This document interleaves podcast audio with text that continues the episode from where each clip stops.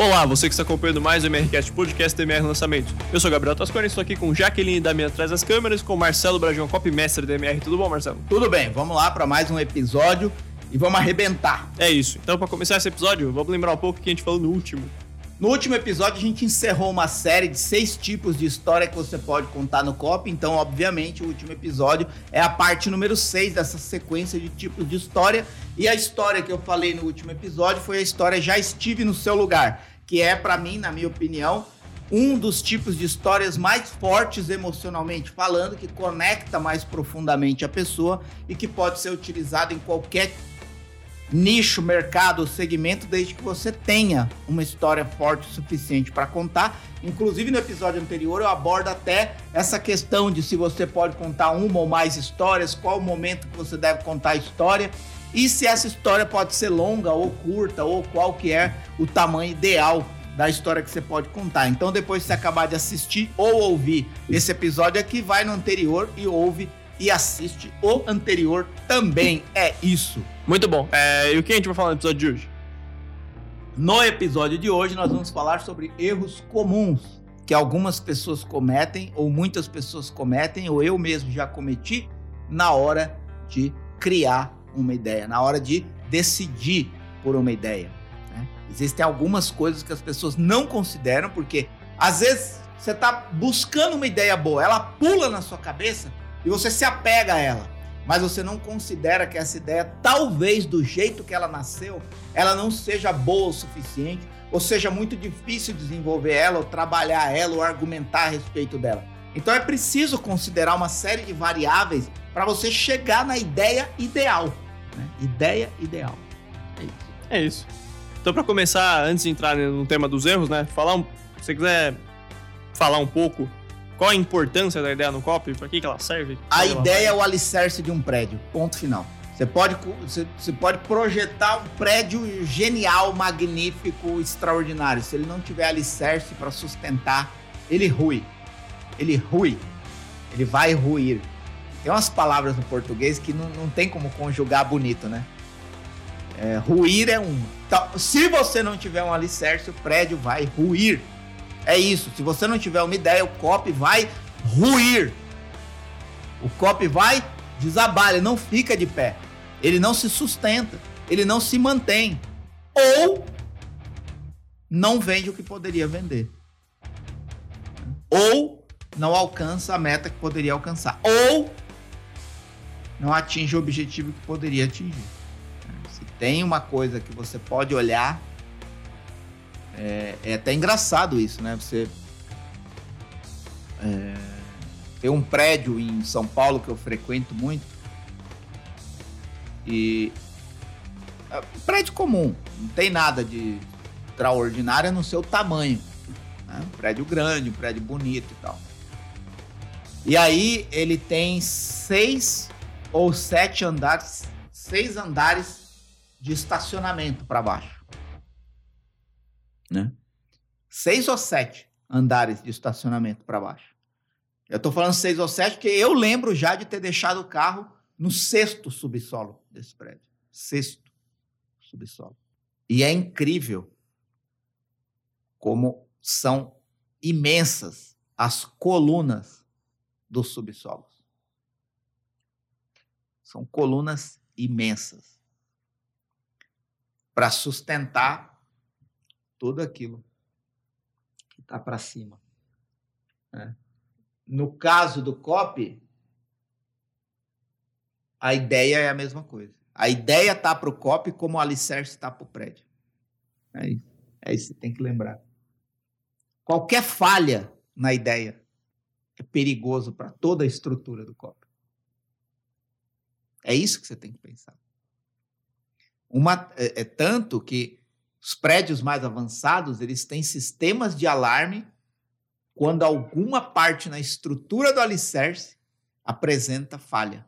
E tem verificações periódicas das colunas que sustentam o alicerce de um prédio para saber se elas estão apresentando trincas, rachaduras, avarias. Porque uma mínima trinca, uma mínima falha em uma única coluna do alicerce de um prédio pode pôr toda a estrutura em colapso. E hoje nós vamos falar de erros comuns na hora de escolher uma ideia e que são várias, né? Vários erros. Mas um único erro pode ser uma falha que coloque em colapso todo o seu corpo. Forte isso. Hein? Profundo isso. Hein? Seu copo vai ruir. Seu copo vai ruir. Se você não tiver uma ideia boa o suficiente. E não só boa o suficiente, forte o suficiente. E que dê para você as condições de apoiar essa ideia com histórias, provas, argumentos e tudo mais, até chegar na oferta do seu produto, do seu serviço, da solução que você está oferecendo no seu projeto de cópia ou de venda. É isso. Show. Então, para começar, se você quiser entrar agora nos erros? Anota isso aí. Anota isso aí. Sem uma ideia, o seu copy entra em colapso. O seu copy entra em ruimento. Ruimento. É um ruimento. Vai. É, tá. O primeiro erro que você citou no, no canal copy dele foi ser muito complexo ou vago na ideia. Exato.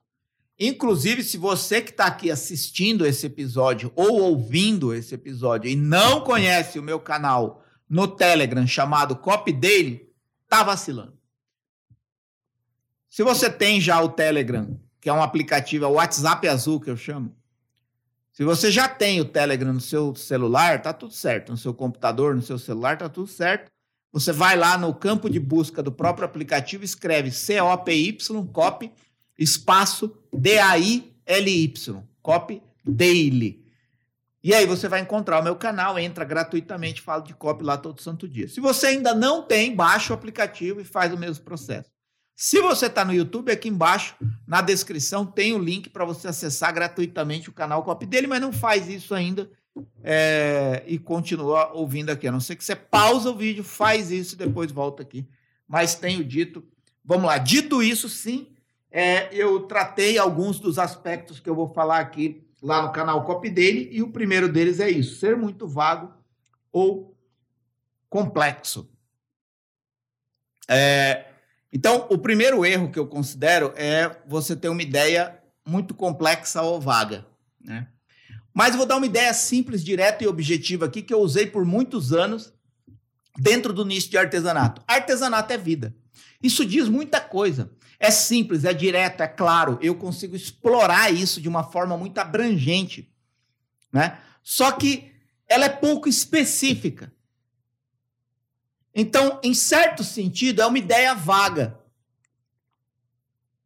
Em certo sentido. Então, ela se encaixa perfeitamente quando eu especifico o que significa vida nesse contexto. Artesanato é vida. Em que sentido?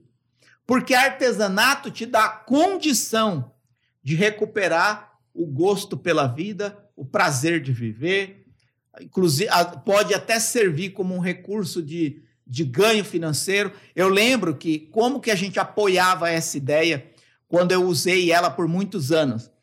Era trabalhando o contexto que artesanato é uma possibilidade da pessoa viver artesanato como hobby, como terapia ou como profissão. Então, se você quer se sentir mais útil, encontrar alguma coisa é, que torne o seu tempo útil produtivo, o artesanato pode suprir isso. Se você está num momento difícil da sua vida, o artesanato pode ser uma terapia, que é a laborterapia, né? o trabalho manual que devolve a, o gosto pela vida e pode ser uma carreira profissional, que foi a época que eu descobri que 14 milhões de famílias no Brasil vivem de artesanato. Então, quando você explora esses pontos, você torna a ideia que aparentemente era vaga, artesanato é vida. Se eu falar isso, artesanato é vida, é forte. Ah, a pessoa pode entender, pô, artesanato é vida. Em que sentido? Aí eu destrincho. porque artesanato pode ser para você um hobby, uma terapia ou uma profissão. Nossa Senhora, entendeu? Ela supre as questões materiais, físicas e emocionais da pessoa, porque ela trabalha no hobby, na terapia e na profissão. Então, nesse sentido, uma ideia que aparentemente era vaga pode se tornar forte. Mas se eu não considerar isso e simplesmente repetir que artesanato é vida sem especificar em que sentido, pode não ser forte o suficiente. E a mesma coisa o complexo. O que é o complexo aqui? É quando você fala a sua ideia para alguém e a pessoa não entende imediatamente. Porque uma ideia que precisa ser explicada é como uma piada que precisa ser explicada. Ela perde a força, perde a graça. Não sei se você já teve essa experiência. Eu já tive. Contar uma piada e ninguém ri já era. Não adianta você querer recontar a piada. Porque o impulso do primeiro riso já foi perdido. Você quer ver outra? Você contar uma piada e ninguém entender. E aí você quer explicar a piada. Já era, o impulso do primeiro riso você perdeu. Então, para que serve uma ideia? Para você provocar o impulso emocional, o primeiro impacto emocional na pessoa. Se a sua ideia não é entendida imediatamente, você já perdeu o impulso do primeiro impacto emocional. É. Eu lembro que quando eu trabalhei em agência publicitária, é, a gente tinha uma prática, né? Se você escreve alguma coisa e é quando a, aí você vai você escreve alguma coisa e passa isso para uma mesa de revisão. Se a pessoa que está revisando ou que está te ajudando a desenvolver aquilo, ela lê e te pergunta o que você quis dizer, significa que você tem que jogar aquela ideia fora. Não é nem retrabalhar, é jogar fora, ela não presta. Porque toda ideia que precisa ser explicada não é boa. A ideia é algo que você entende imediatamente, instantaneamente. Então, esse é um erro que muitas pessoas não levam em consideração tanto complexo quanto vago. Então, é, quando você tem uma ideia, se pergunte isso. Quando você fala a sua ideia para as outras pessoas em poucas palavras, elas entendem imediatamente o que você quer dizer? Ou você precisa explicar o que você quis dizer? A partir do momento que você precisa explicar o que você quis dizer, você já perdeu a força do primeiro impacto emocional. E quando uma ideia é vaga, ela precisa ser esclarecida. Então você precisa ser específico. E aí eu dei o exemplo do artesanato é vida. E como que a gente desenvolvia isso? Tanto que eu chamo isso de ideia conceitual. Ela entra como uma conclusão de uma sucessão de argumentações persuasivas. Por exemplo, o artesanato pode ser uma terapia para você, o artesanato pode ser um hobby para você, o artesanato pode ser uma profissão para você, como foi para mim. Essa era a história que a gente contava, porque a especialista tinha passado por uma experiência de luto, estava deprimida, e o artesanato foi para ela, no primeiro momento, uma terapia para sair desse processo de luto. A partir do momento que ela superou o luto, o artesanato passou a ser para ela um hobby, porque ela passou a fazer aquilo já por prazer. A partir do momento que ela desenvolveu aquilo que tirou ela do luto e deu para ela um prazer na vida, ela começou a perceber que ali poderia haver ganho financeiro. Ela abandonou a carreira no turismo e ingressou na carreira do artesanato. Então, para a própria história da especialista, o artesanato foi terapia, hobby e profissão. Logo, artesanato é vida, é a minha vida, pode ser a sua vida. Aí a minha ideia ganha vida, especificidade e deixa de ser vaga. Percebe? Então acho que ficou claro aqui. Show. É, o segundo erro foi propor algo muito distante do, da realidade da pessoa. É, isso, isso é, isso é interessante, é importante. Esse, esse é um, um detalhe que eu gosto muito de observar. Às vezes, e eu, e eu aqui nem estou falando de promessa, tá?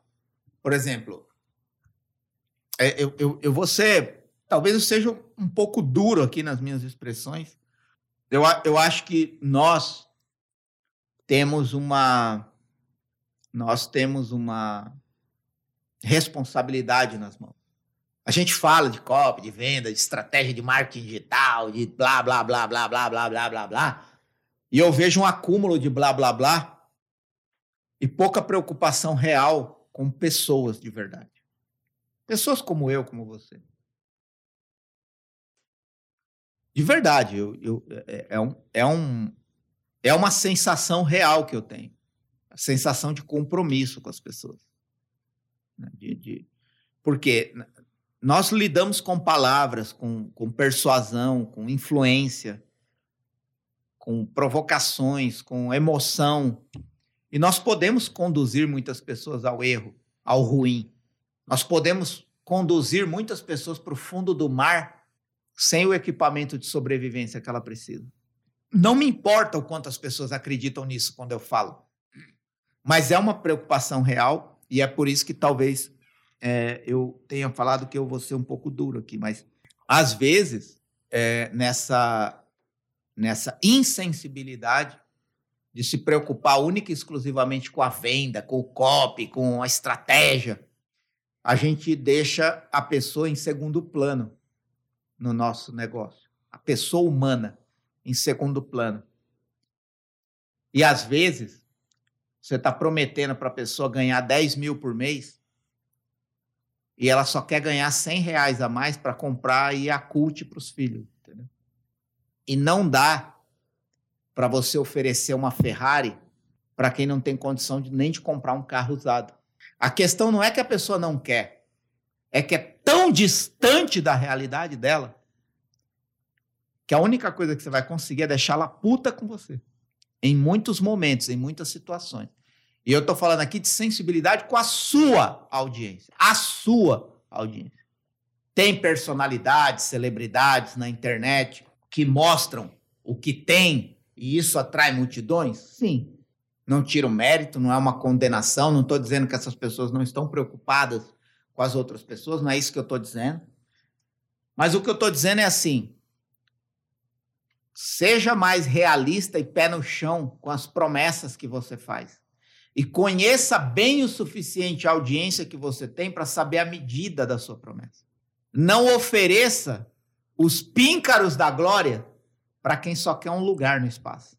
Não ofereça o palco para quem só quer a última cadeira. A pessoa só quer entrar e sentar na última cadeira. E você está oferecendo o palco. É tão distante. Existem tantas etapas que você soa mais irreal e insensível do que comprometido em ajudar a pessoa a chegar lá. A questão não é que ela não pode, não é que ela não vai. É que ninguém chega lá da noite para o dia num passe de mágica. E é preciso, é preciso ser sensível com isso. Então, quando eu falo isso, propor algo muito distante, é isso. É você não considerar a realidade da pessoa. Isso não significa não fazer promessas extraordinárias. Mas significa apenas você ser sensível para esclarecer em que contexto aquilo é possível. E aí você entra no campo da prova. Para uma pessoa que está muito distante do que você está prometendo, acreditar que é possível chegar lá, ela precisa de provas de outras pessoas que, no estado dela, conseguiram dar passos e chegar lá. Não dá para iludir as pessoas. Ilusão Vender ilusão não tem nada a ver com persuasão. Persuasão é um convencimento cognitivo baseado em argumentos irrefutáveis, que você tem a habilidade de usar para mostrar a verdade dos fatos para a pessoa que ainda não enxergou, a ponto de que ela entenda e acredite que é possível para ela a partir do momento que ela dê os primeiros passos. Então, muitas vezes, o copy é apenas o encorajamento de alguém que não acredita em si mesmo. E o produto, o serviço e a solução é o meio que torna possível para a pessoa chegar lá. É, eu lembro também que você falou um exemplo, não sei se cabe. É, você primeiro se aproxima a promessa dela, tipo, você mostra um exemplo mais perto dela. Você, tipo, você falou do exemplo de, de uma operação que teve um lucro na bolsa, sei lá, tinha 24 mil por cento de lucro. Você mostrou que a pessoa podia ter 200% de lucro, aí depois foi aumentando gradativamente até ah, chegar lembrei, maior. lembrei. É, isso pode acontecer de dois jeitos. E é interessante porque Toda vez que eu falo de um tema, me vem experiências novas. E hoje, quando eu fui falar desse tema, você vê, eu não dei exemplo, né? Eu desabafei uma coisa aqui, que é uma coisa que eu experimento, que é essa, essa sensação né, de, de, de, de valorizar mais a pessoa do que o produto, sabe? Mais a pessoa do que o próprio copy. Mas você me lembrou de um exemplo que realmente existem dois caminhos para fazer isso, tá? Eu lembro de dois copies, vou dar, vou dar exemplo de dois copies aqui do mercado financeiro, especificamente para ficar mais claro o exemplo. Um deles era eu começava com um ganho muito alto. Um ganho absurdo. Como você falou, de 24 mil por cento. O que que isso provoca na pessoa? É bom? É bom. Puta, mas é, é, é muito forte, é muito grande, é muito alto, é muito irreal. E aí, imediatamente, você vai descendo os exemplos de ganho. Até chegar em ganhos mais plausíveis, mais reais. Pô, 24 mil por cento é uau, mas puta, mano, deve ser muito raro. E aí você vai, vai, vai mostrando ganhos menores, vai aproximando aquela promessa da realidade da pessoa. Só que aí, qual que é o segredo que eu usava? Você pode ter ganhos da ordem de 24 mil por cento. Claro que esses ganhos, é, é, eles, eles existem, eles são reais eles são, e eles são possíveis. Como está aqui a Maria, que é uma prova disso que conseguiu. O João não conseguiu tanto, mas também conseguiu um ganho satisfatório de 12 mil reais, já caiu pela metade, de 12 mil por cento. Enfim, aí você vai. Até você chegar, por exemplo, a um ganho de 100%. Aí o cara fala, pô, isso é mais real. Agora imagina isso se multiplicando 20 vezes ao ano. Então o que que eu volto? Nos, entendeu? Nos mil por cento lá. Nos 24 mil por cento. Então, a forma como você constrói a argumentação persuasiva é que dá para a pessoa a compreensão da dimensão da promessa que você está fazendo e aproxima a possibilidade da promessa da vida real da pessoa. Outra coisa é você fazer o inverso. É começar com uma promessa pequena que já é boa e ir aumentando. Eu já fiz isso. Como você transformar um real em cinco reais e setenta e seis centavos. Esse é o mínimo que a estratégia gera para as pessoas que fazem uso dela. Mas, mas transformar um real em 5,76 é o mínimo. O João conseguiu transformar um real em oito. A, a, a, Antônia conseguiu transformar um real em 13, em 13. E o Joaquim conseguiu transformar um real em absurdos 17 reais. Então você, você mostra alguma coisa mais próximo da pessoa e vai aumentando aquele nível de promessa. Só que, na minha opinião, isso só funciona com eficácia quando você tem provas que apoiam o que você está dizendo. Tanto mostrar uma promessa muito grande e diminuindo ela para aproximar ela mais da realidade da pessoa, a partir de provas, quanto você ter algo pequeno que vai crescendo para mostrar para a pessoa que a promessa que já é boa é só o mínimo que pode acontecer. Então, acho que esse é um exemplo legal. Muito bom. É, o terceiro erro que você citou foi gerar muitas dúvidas. É, isso acontece com muita frequência. Né? É, você prometer alguma coisa para a pessoa e a primeira coisa que você consegue com a promessa que você faz é uma objeção. Em vez de uma atração, você consegue uma objeção. Em vez da pessoa desejar, ela duvida ou tem uma dúvida. Né? Vou dar um exemplo aqui que eu também usei no, no, no copy dele, talvez falando desse me venha outro na cabeça, mas trabalhei por muitos anos com um produto ligado, por muitos anos não, por algum tempo, não foi, não foi nem um ano, por algum tempo com um produto ligado a viagens, mais especificamente hospedagem, né? E era interessante porque a gente trabalhava um contexto assim, é, economize até 90% em suas próximas viagens. Ao né? exterior. É, ao exterior, isso. Economize até 90% nas suas viagens ao exterior. Nas suas próximas viagens ao exterior. É, e aí, é, enfim, a gente trabalhou isso por um tempo, aí depois a gente acabou mudando essa, essa ideia, essa promessa, para algo mais específico, claro e direto. Nunca mais pague por hospedagem nas suas viagens ao exterior. Muito mais forte, muito mais direto, mais objetivo, uma promessa clara. Só que quando eu te prometo que você nunca mais vai pagar por hospedagem nas suas viagens ao exterior, em vez de você ficar interessado, você começa a ter dúvida. Onde eu vou ficar? Numa república? Num albergue? Na casa de uma família? Eu vou ter privacidade? Eu não vou ter? é uma experiência, é, sabe? Então, tipo, você precisa muito rápido esclarecer em que sentido é isso. Né? Então, você tem que rapidamente dizer que a pessoa vai usufruir de um conforto até maior do que se ela ficasse num hotel ou numa hospedagem. Então, nunca mais pague por hospedagem ao exterior e tenha ainda mais conforto do que se você ficasse num hotel cinco estrelas. Então, percebe? Então, isso é você. Quando você tem uma ideia, você olhar para essa ideia e perguntar: ela pode gerar alguma dúvida na cabeça da pessoa? Por exemplo, uma, dúvidas constantes no, no, mercado financeiro.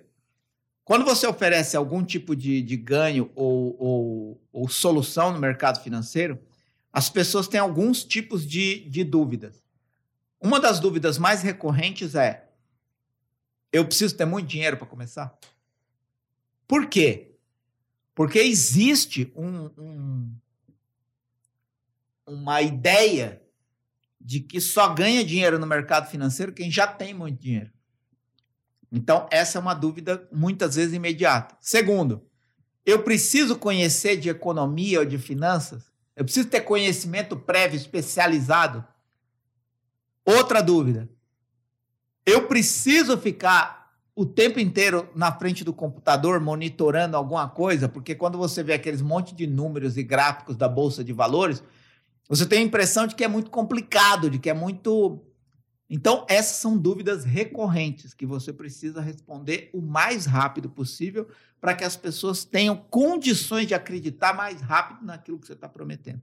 Então, quando você tem uma ideia, um erro muito comum é você não considerar que a ideia que você tem, ela pode gerar dúvidas. E essas dúvidas precisam ser respondidas e esclarecidas o quanto antes o mais rápido possível. É isso.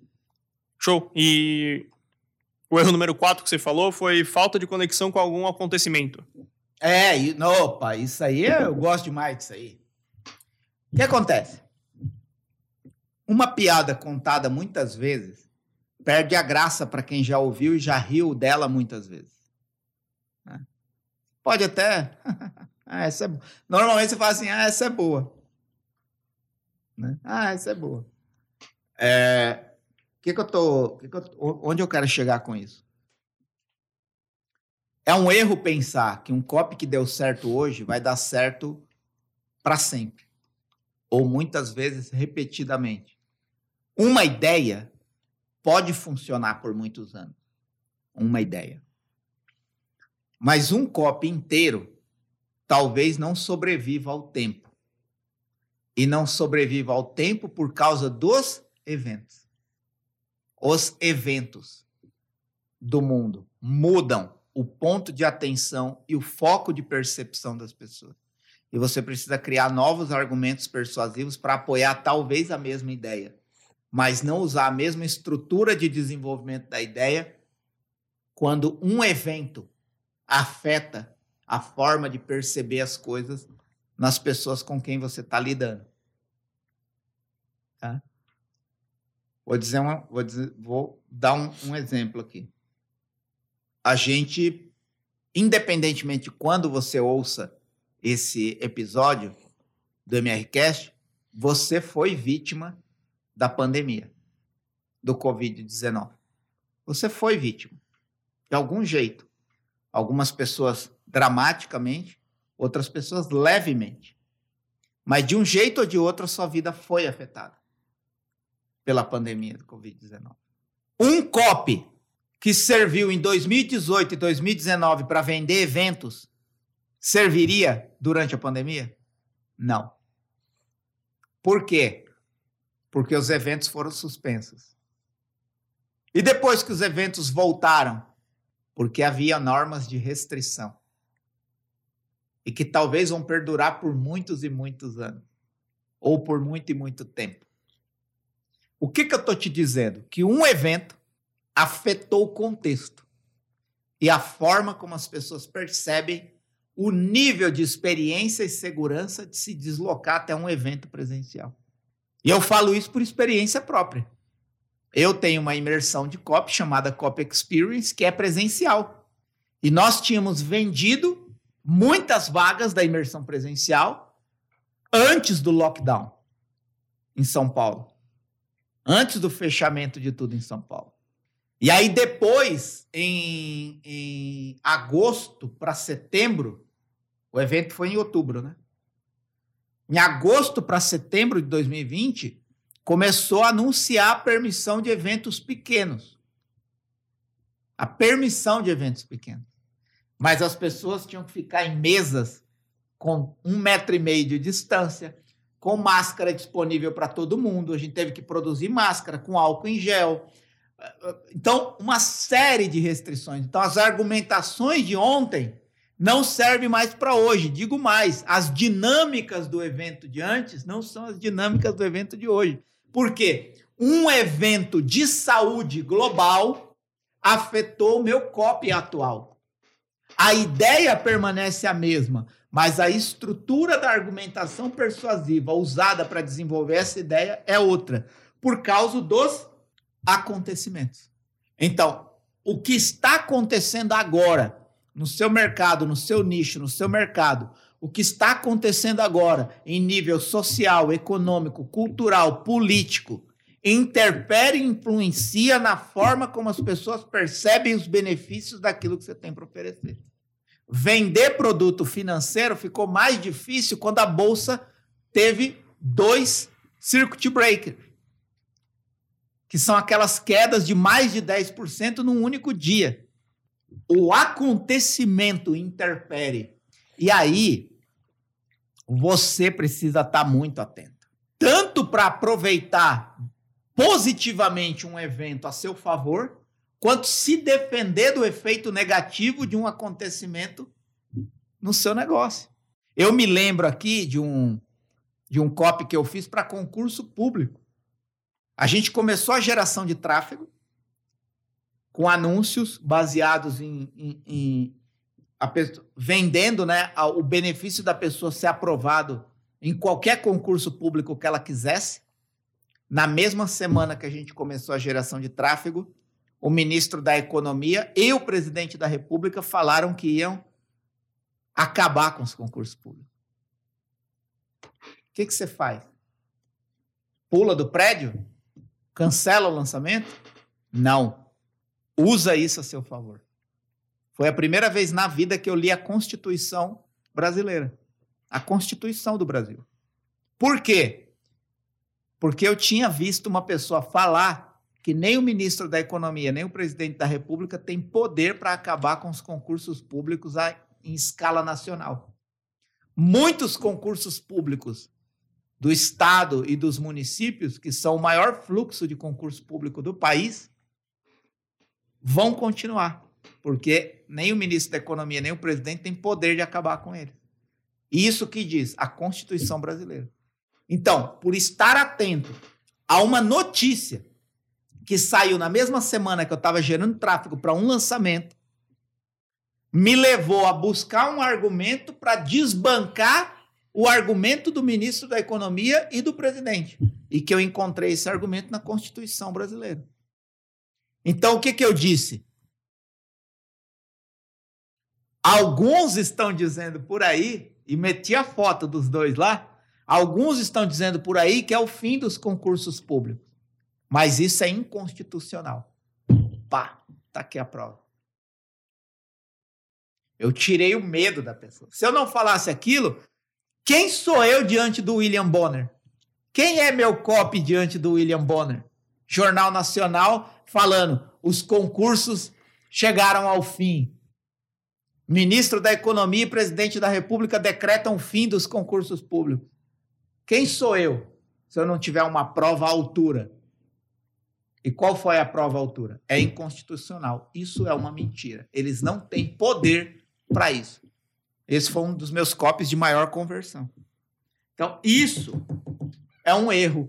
Você não considerar os acontecimentos e como eles interferem no nível de percepção das pessoas ou até no nível de prioridade das pessoas. Por exemplo, quanto a pandemia afetou as prioridades das pessoas? Minha prioridade era viajar. Era. Minha prioridade era fazer um curso de desenvolvimento humano. Agora tô preso em casa, mano. Percebe? Então, o quanto os acontecimentos interferem no nível de percepção e nível de prioridade, e o quanto os acontecimentos interferem na sua necessidade de criar novos argumentos persuasivos, às vezes para uma mesma ideia, ou às vezes criar uma nova ideia baseada nesses acontecimentos. O que você não pode ignorar é que quando você bate o olho em uma ideia, você tem que olhar em 360 graus e perguntar: tem alguma coisa na política, na cultura, na sociedade, na economia que pode interferir ou está interferindo nisso agora, hoje? E como eu posso me aproveitar disso? Muito bom. Então, com isso, acho que a gente, a gente encerra esse episódio, né? Vamos dividir ele em duas partes, talvez. É, descobrimos agora, porque ainda existem cinco, pelo menos cinco erros que eu quero comentar. Então, essa fica sendo a parte 1 um dos erros comuns na hora de escolher uma ideia. E aí a gente vai gravar a parte 2 dos erros mais comuns na hora de escolher uma ideia. É isso. É isso. Então, algum recado, Marcelo, final? Alguma O meu recado é que você seja feliz. É importante. Muito. Muito bom. Então, onde você estiver acompanhando, tem playlists e listas de reproduções para os últimos episódios do MRCast. Se você estiver no YouTube, na descrição tem links importantes. Se você estiver no Spotify, vai no Instagram do Marcelo, arroba Marcelo Bragion, que você vai ter os mesmos links. Deixe seu like, comentar aqui embaixo falando o que achou, sugestões de temas e compartilhe esse episódio. Muito obrigado a você que acompanhou até aqui e até mais. É isso.